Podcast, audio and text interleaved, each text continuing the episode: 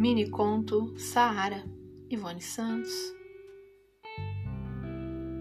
Para o choro ser catártico, é preciso que ele inunde fronhas, lençóis, quartos, mundos, entranhas, mentes. E chorou tanto choro